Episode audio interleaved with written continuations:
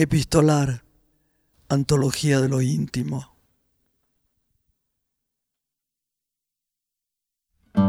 Llegamos al episodio 125 desde el inicio de este podcast y el último de la tercera temporada de Epistolar. Queremos darte las gracias por estar ahí, estamos muy felices porque cada vez somos más. En nuestras redes te contaremos las novedades y cuándo saldrá la cuarta temporada. Pero ahora vamos a lo que más nos gusta, las cartas.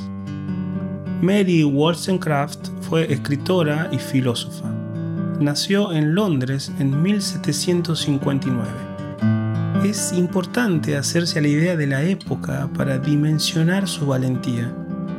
En 1792 escribió una obra fundamental para la historia del feminismo llamada Vindicación de los Derechos de la Mujer lo que la convirtió en una escritora profesional, una rareza para la época. En esas páginas decía que si la mujer era menos hábil en los quehaceres políticos era simplemente porque no se le permitía acceder a la educación con igualdad de condiciones que los hombres.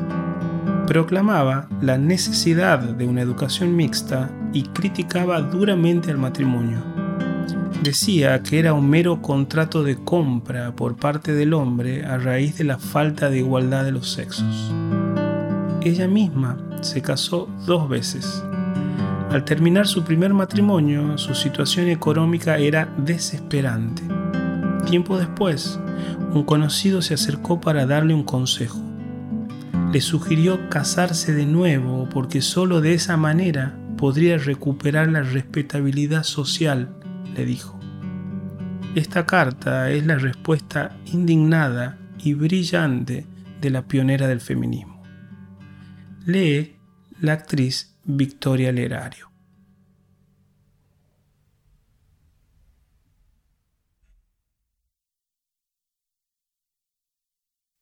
Señor, es contrario a mi naturaleza cuidar mis palabras. Por lo tanto, Voy a decirle clara y directamente lo que pienso. Soy una mujer pobre y carezco de medios. Aún así, mi espíritu jamás se doblegará o tomará caminos indirectos para llegar a resultados que desprecio. Más aún, si para sobrevivir me viera obligada a actuar en contra de mis principios, le aseguro que la batalla terminaría pronto. Puedo soportarlo todo, excepto el menosprecio para conmigo misma. En pocas palabras, lo que es insultante es la suposición de que aún por un instante yo haya podido pensar en prostituirme para que un marido me mantenga, ya que esa es la manera en que considero el conveniente casamiento que usted propone. Yo, señor, Considero al bien y al mal en abstracto, y nunca las palabras o las opiniones de otros me protegerán de los reproches de mi corazón o de mi propio discernimiento. No necesito agregar más.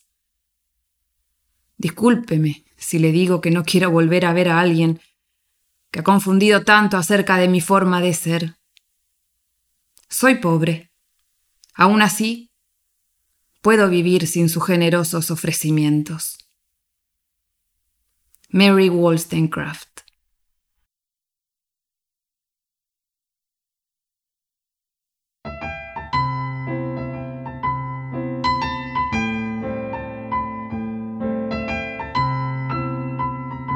Epistolar, un podcast producido por Diego Gemio y Tomás Spray.